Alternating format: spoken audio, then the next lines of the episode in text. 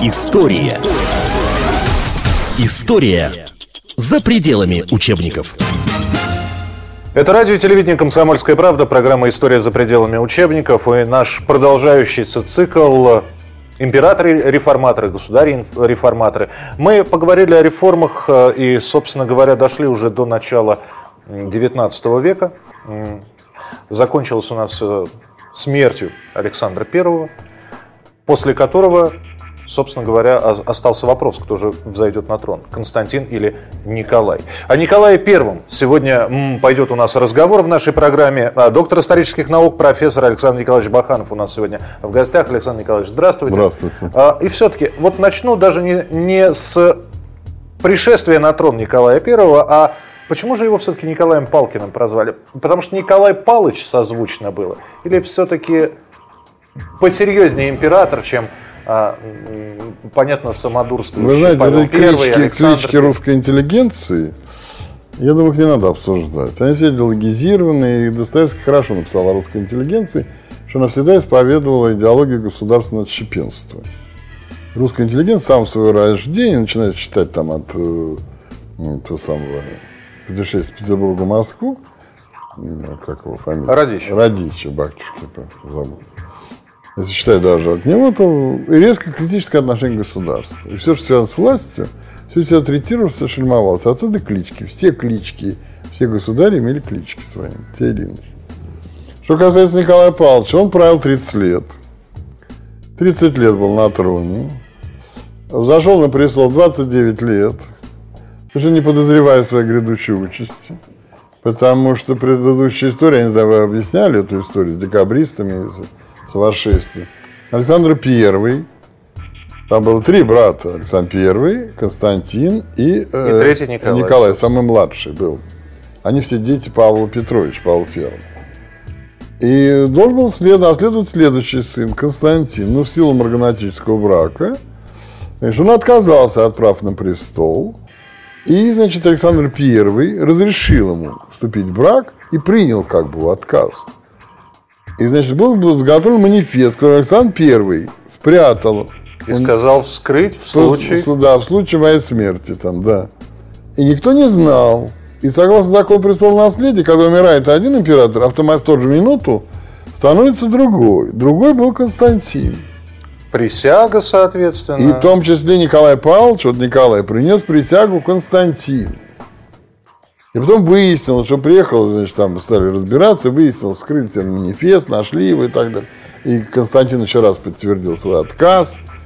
И тогда только Николай Павлович вступил на престол. И тут же, в этот же момент, пока все эти переговоры происходили три недели, почти две недели, вот, больше немножко, вызрел вот этот заговор декабристов. Они должны были выступить в марте 826 года, когда исполнилось четверть века четверть века э, вступления на престол Александр Первый. Ну, так как он умер, неожиданная ситуация, очень удобно была, потому что одна присяга, другая присяга, некое колебание умов началось. И вот вышли эти декабристы. Это было страшное событие для Николая Павловича, для Николая Первого. Потому что он, так сказать, был честный офицер, исполняющий свой долг, не за страх, а за совесть. И когда он узнал, что офицерский корпус – представители лучших дворянских фамилий замешаны в противогосударственном деянии. Это было для него страшным потрясением. Он, конечно, явил великодушие. У нас по поводу декабристов это старая мифология, но она просто с Николаем Первым она очень необходима. У нас там пишут, что они рыцари были, европейцы первые, они ничего, все это, конечно, легенды. Это было вот эти сам бритеры такие, воспитанные еще вольтерианством соки Екатерины, когда все подвергался астракизму, шельмованию, очень многие были масонами, то есть людьми, отрицающими религиозный и государственный авторитет. Чем... Ну а как же, а Кондратий Федорович Рылеев, да, э, ученый, поэт. Но, ну, а, вы понимаете, ведь речь, преданность как определяется власти? Они же, не, не, они же против власти выступали. Это вера православная. Они все уже фактически, в лучшем случае, оставались обряды верующими. Понимаете, они порвались в православию, внутренней, внутренней тяги, состояния у них не было. А поэтому они легко могли говорить, не та власть, даже поменять, вырезать династию, там всякие такие людоедские были планы у них.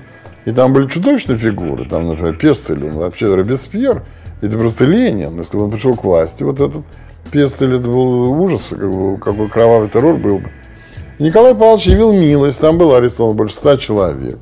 Пять человек было казнено. Остановимся вот на секунду на этом. Э, веревки порвались у троих. Да. И вот здесь бы царскую милость проявить, но даже сорвавшиеся с петли э, снова оказались в ней. Вы поймите, восставший против монарха – это восстание против Бога. И царь православный не может, понимаете, это э, представителей сатанинского мира миловать. Они же восстали против Бога. Они же клялись все. И Бог, они же помазанники. Так сказать, кто ставит э, самодержца царя? Господь Бог. И поэтому это глубже проблема, чем просто там помиловать или нет. И царь не мог помиловать. Он помиловал, там и так, там вначале приговорили десятки. Он всех помиловал. Так потом он, понимаете, он, так сказать, людей, которые вот были казнены, он взял на содержание их детей. Он там давал пенсионы, дети получали, у кого они были. Образование и так далее. Это другая тема. Но факт остается фактом, что для него это было страшное потрясение. Он был простой, честный такой русский человек, православный, веры, никогда никогда не сомневающийся, что такое Бог, что такое долг и так далее. Ну, то есть э, несколько прямо- прямолинейен, давайте так скажем. то Ну, есть э, он такой был, без знаете, каких-то экивоков. Он был такой цельный, я бы сказал. Прямолинейное слово какое-то свидетельство ограниченности. Он бы не был совсем ограничен. И для него было потрясение. Это, конечно, точно сказалось на его вот последующих, так сказать, годах правления. То есть ждал заговора, думал о заговорах. Да, и он понимал, что это возможно. Понимал, что это возможно. А ведь заговор не против лично, он сам же вышел, он явил смелость. Он пошел к этой толпе, и там говорит, государь, не иди, он пошел. И он жене своей сам Федор Это было уже после убийства Милорадовича, да? После- Ну, он пошел в этот день. Он говорит, может быть, я не вернусь, но- но мы должны умереть достойно. Есть ее собственноручная записка Александра Федоровна супруги. Он не был уверен, что он вернется туда. Никто же не знал масштаб этого мятежа. И выяснилось, что многие задействованы. И поэтому для него это, конечно, было потрясение. Потрясение, потому что они выступали не против него лично, а против династии. А просто против уклада исторической, освященной истории и божественным, как говорит, промыслом. И поэтому это было, конечно, потряс- потрясение. И потом в конце у него же буквальное слово «пока я жив», значит, мы с Россией стоит на пороге революции. Но пока я жив, революция в России невозможна. И он пытался всеми возможными и невозможными средствами в течение 30 лет как бы вот придерживать и где возможно, значит, так сказать, выжигать вот эти революционные проявления. И вот отсюда вытекают многие аспекты внешней политики. Когда он там, вот эта венгерская экспедиция в 1948 году, когда он бросил русскую армию на подавление восстания в Венгрии, революционное движение направлено против династии Габсбургов и против Австрийской империи и так далее. Он в этом смысле был достаточно строг и достаточно, ну, как бы, непререкаем. Он не терпел. Почему вот даже в конце, вот если говорить, когда он умирал, он же умер в самый разгар Крымской войны. Мгм. Но при этом э, смерть-то такая, честно говоря. Он- ведь будучи болен, больным гриппом, он выехал в достаточно легком мундире да, на осмотр войск и пневмония и последующая смерть. Пневмония, да. Он очень ослабил за эти годы. Мы сейчас перескакиваем к Да, да, да, да. концу, может, мы вернемся к началу сначала.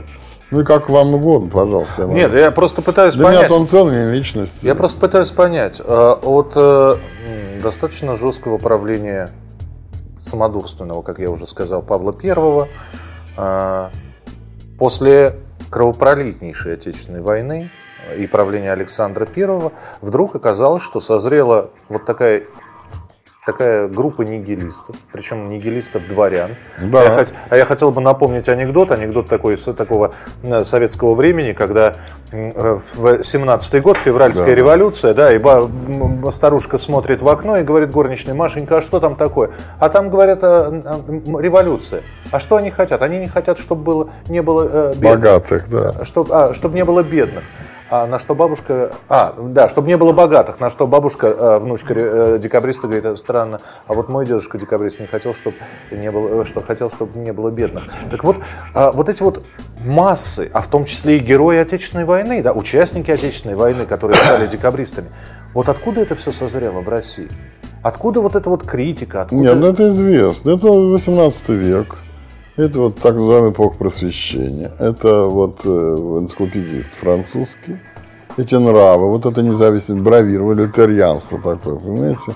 Бравирование как бы своей независимостью, значит, такой цинизм по отношению к ценностям традиционным. То, что насаждал, кстати, у нас Екатерина II, который, так сказать, э, слушал шутки по поводу святого семейства, по поводу всего, и, так сказать, она иронически, так сказать, всему это относился. Естественно, это все распространяется. Это европеизация, так называемая. Начало, которое положил Петр. Цельное вот такое русское православное сознание, оно испытывало сознание, оно испытывало такой натиск. Вот этих очень заманчивых, ярких, талантливых концепций и идей, которые шли из Европы. Конечно, в первую очередь из Франции, которая была подвержена, значит, вот революционным перетурбациям, там у них сложная империя. Но все равно вот эти идеи, как бы, свободы личности, естественных прав, что люди рождаются свободными, и хотя они, конечно, свободными не рождаются никогда, вот, но тем не менее вот эти идеи, такие, знаете, упоительно восторженные, но они, конечно, пленили немало-немало сердец в России. Потом, когда многие же офицеры были же в 12-14 годах, они же были в Европе. Да, за, за рубежом. Мы видели, как там люди живут. Живут там не только же, какие там нравы. У них у всех были кокотки, да. которых не было в Петербурге. У них все сложили любови были, там и детей понарожали и так далее. И там э, можно было выпивать и соблюдать. ну, так. То есть они увидели свободу. Дурмань, э, ну, то, что они по- понимали да, как да, свободу. да, свободу, конечно.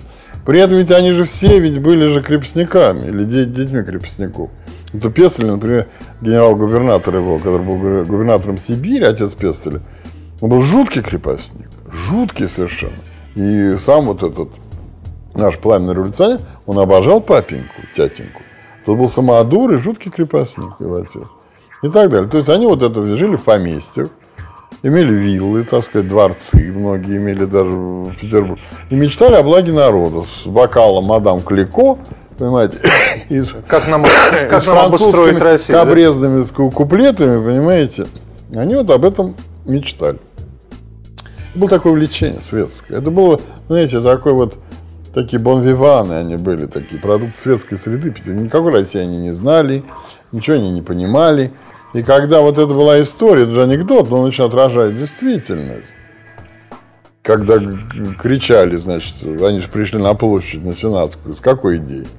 Верности Константину, как бы. Они привели с этим солдат. Что Николай хочет захватить престол у брата. По закону должен быть Константин. Никогда не кричали, да здравствуй, значит, Конституция, их заставили кричать. Что такое Конституция? Там же анекдот был, больше похож на правду. Это жена Константина. Да здравствуй, Константин и Конституция. Вот мужики говорят, это, говорит, жена Константина. Вот, Ну, вот- вот почему бы не вот. покричать, да? То есть по- они обманули солдат. Уже их подлость стала в том, что они обманули их. Что они совершенно другие планы ставили. Они вывели солдат против власти.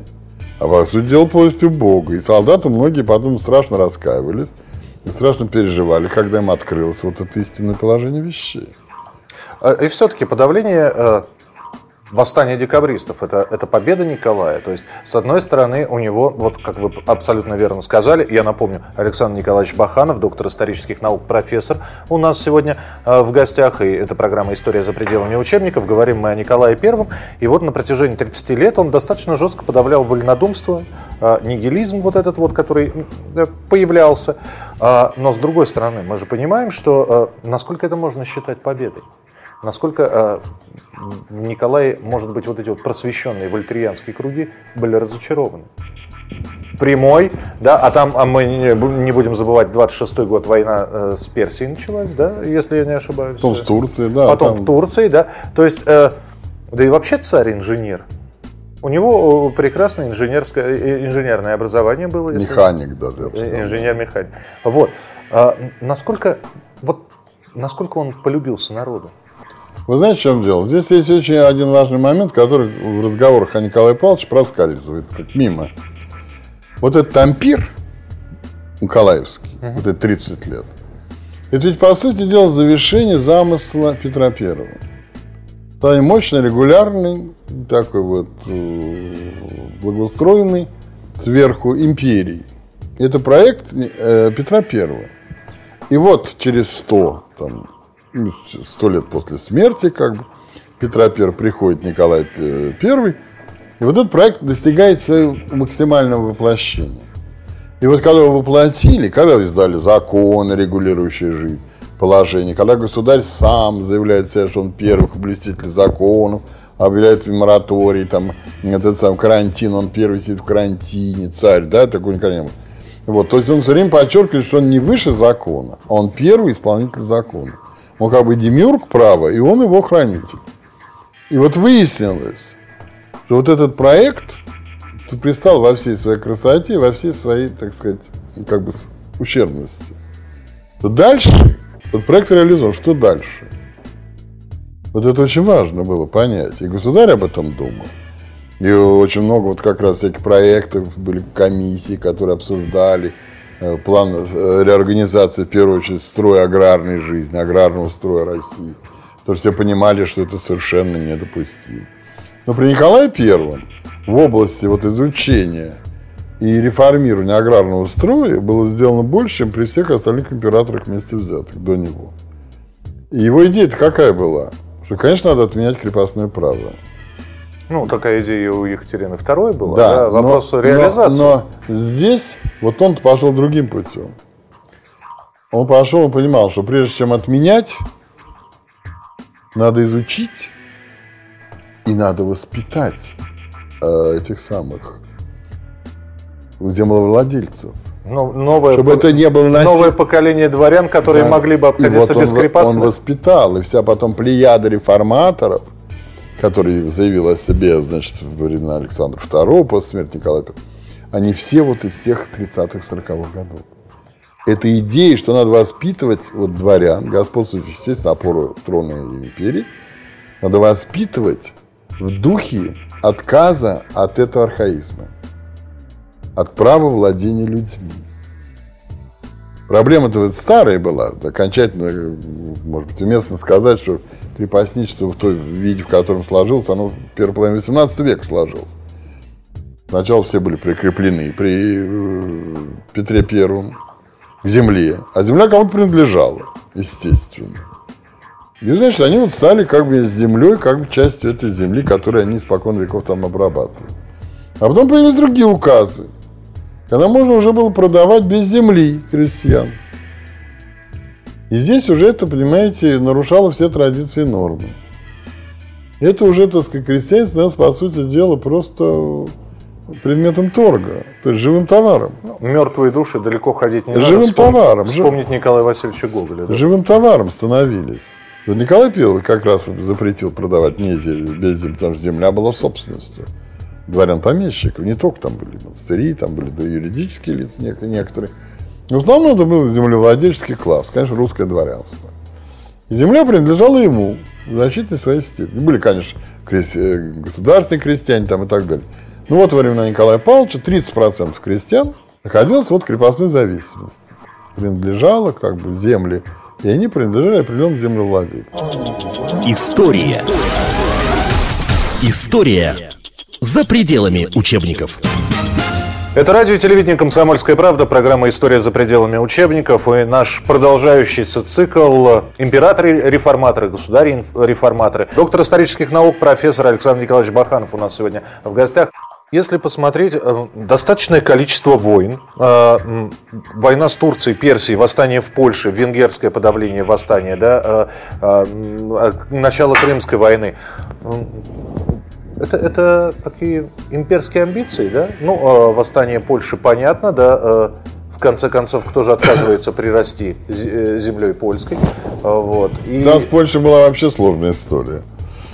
Они как бы присоединили при Екатерине II и деваться некуда было, она была не нужна, она была чужеродная. Все знали, там были католики, славяне, но они совершенно враждебные всегда. Это Николай Павлович еще понимал.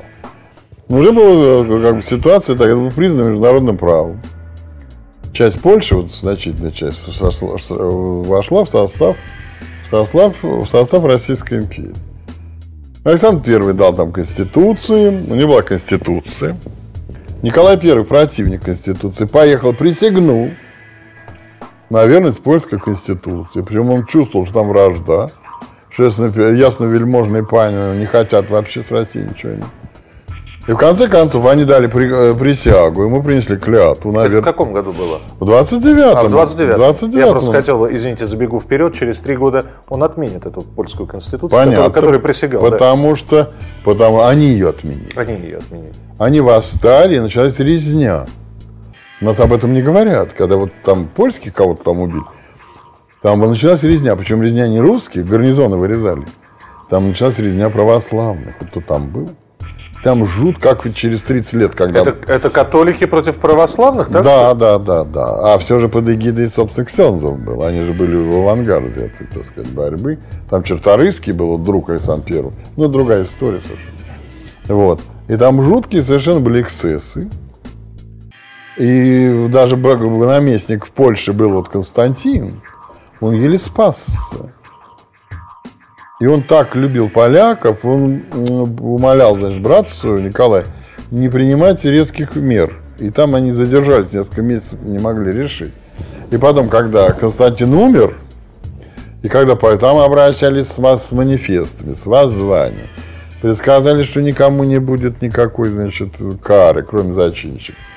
Полное прощение обещали, вернуть то состояние, в котором был. Ничего подобного. Страсти кипели, и когда они захватили Варшаву, инсургенты, они решили, что, значит, этот русский медведь повержен, и что Европа придет им на помощь. В Париже, в Лондоне были демонстрации. Мы, кстати, вот очень интересный момент, что в Англии, например, из книги специально, вот русофобия, этот комплекс неприятия, вот сложился в наше время, да, раньше появились признаки, как раз вот в этот период, понимаете? Вот начало 30-х годов 19 века Англия, англичане, все газеты, все журналы, карикатуры и так далее, все газеты несколько лет облучали вот этой ненавистью к России, к жестокой. И при этом, опять же, забегу вперед. В 1939 году Россия войдет с Англией в коалицию против, э, ну, восточный кризис, да, так называемый, э, и будет вместе с Англией. При, при всех их карикатурах и прочее, прочее. Но это Но дипломатия. Ну, это стратегические Это дипломатия, да. крат- э, краткосрочные моменты, очень надо прямо сказать. Потому что у них стойкие были русофобские настроения. Вот Виктория была, Пальмерстон, вот те, которые были, вот определяли как раз этот, а, ну, он же приехал, когда там же была скандальная история, он же был в Лондоне. Николай Первый. Да, он приехал, посол, за Блумфильд был, и он давно он очень любил, ценил Англию, он любил вообще инженерию, механику, и он понимал, что это мастерская Европы, его это очень интересовало. А приглашение не, не поступало. Уже была Виктория, но там решил, э, это Мельбурн лорд был, решал все вопросы. И они, значит, он послу несколько раз говорит, я бы хотел поехать. Ну, должно приглашение быть от Ее Величества. Ее Величество не присылал. Не хотел его видеть. И в конце концов он сел и поехал. Как обычный инженер, Поехал просто через дорогу. И мне сразу на отдел вызвал посла и сказал, Его Величество вчера отбыл в Англию. В Европу с намерением посетить Англию. Тот посол был в ужасе. Помчался, значит, на перекладных, помчались в Лондон. Ему по дороге приглашение поступило. Потому что нельзя было. А что с ним делать? И они не знают, где находится. Он сел, значит, так сказать, в Кале, какой-то проход. э, Он был такой человек очень решительный и без помпы. И приехал, высадился в Дувре. И в Лондоне узнали, что российский царь, император в Дувре, они узна- узнали позже, позже русских. Я хотел бы сказать, что тогда развитие печати, как раз а, фактически а, становление и золотой век а, не только нашей печати, но и зарубежной, да, и поэтому газеты фактически отслеживали любое маломальское происшествие и, конечно, появление российского императора в, э, в Англии. Причем они же были очень, очень э, скептически, я сказал, русофобия была в широких слоях, ну, в лондонской публике. Эконом, он произвел же очень сильное впечатление положительное. Он говорил на безукоризненном английском языке. Когда он появился на балу, он в совершенстве знал весь этикет. Он рассказывал анекдоты очень уместные. Потом он тянулся к английской инженерии. Он жертвовал, значит, различные деньги на скачки в Аскоте. Приз там учредил и так далее. Все это, конечно, описывалось подробно. И все это... И потом дошло до того, что ему кричали «Да здравствует император!» Публика английская, которая никому не кричала. А королева Виктория скрипя э, зубами. Она на третий день только его пригласила. Вот. И когда это по-другому уже было нельзя. А она не могла, и потом, мало того, она решила уехать. Да. Николай приехал, королевы нет. Но он, кстати, не переживал. Но дело не в этом. Он предложил план урегулирования восточного вопроса, который потом, через много десятилетий, в Англии признают единственной возможностью – уже когда Первая мировая война состоится, там тоже ведь узел вот это. Турция, Балканы, Восточный Африка. И он предложил, давал гарантию, что Россия для себя ничего не потребует. Международную комиссию создать, чтобы решить проблему больного человека в Турции. Англия продлевала жизнь. И в результате вот это все клубок противоречий, которые... А ему не верили, Николаю Первому, не верили. Потому что фобия есть, никому же не верит. Это же, знаете, некий такой инстинкт уже фобия, это же нерациональное восприятие. Вот. И она королева и все окружение, стеблишмент весь э, английский. Они были, ну там был у нее и друг, наверное, Виллингтон, тут маршал Виллингтон, который герой победы. Он ему говорил из беседы, он говорит, Ваше Величество, я ничего не могу сделать. Он очень ценил, значит, Николай Первый. Он же был престарел, но он был такой декоративный, он был уже много лет. И Виллингтон говорит, я не могу ничего сделать, такие настроения. И никто не принимал его всерьез. Считали, что он лжет. А вот он был человек, понимаете, он был джентльменом. Вот это та история, вот, которая очень актуальна. Может ли быть порядочный человек удачным Политик. правителем? Политик. Удачным, да. Э, это, это, кстати, э, и сейчас касается тех очень. людей, которые баллотируются в президенты в лю- любой страны. Когда, Не только наши. Когда да, приходится любой. идти на компромиссы. Когда человек с добрыми намерениями... Лицемерить, лгать, да, выкручиваться. Да, да, да. А вот Николай Первый был цельный. И он не лгал. Если он говорит, что кого-то вот он любит и почитает, то он любил и почитал.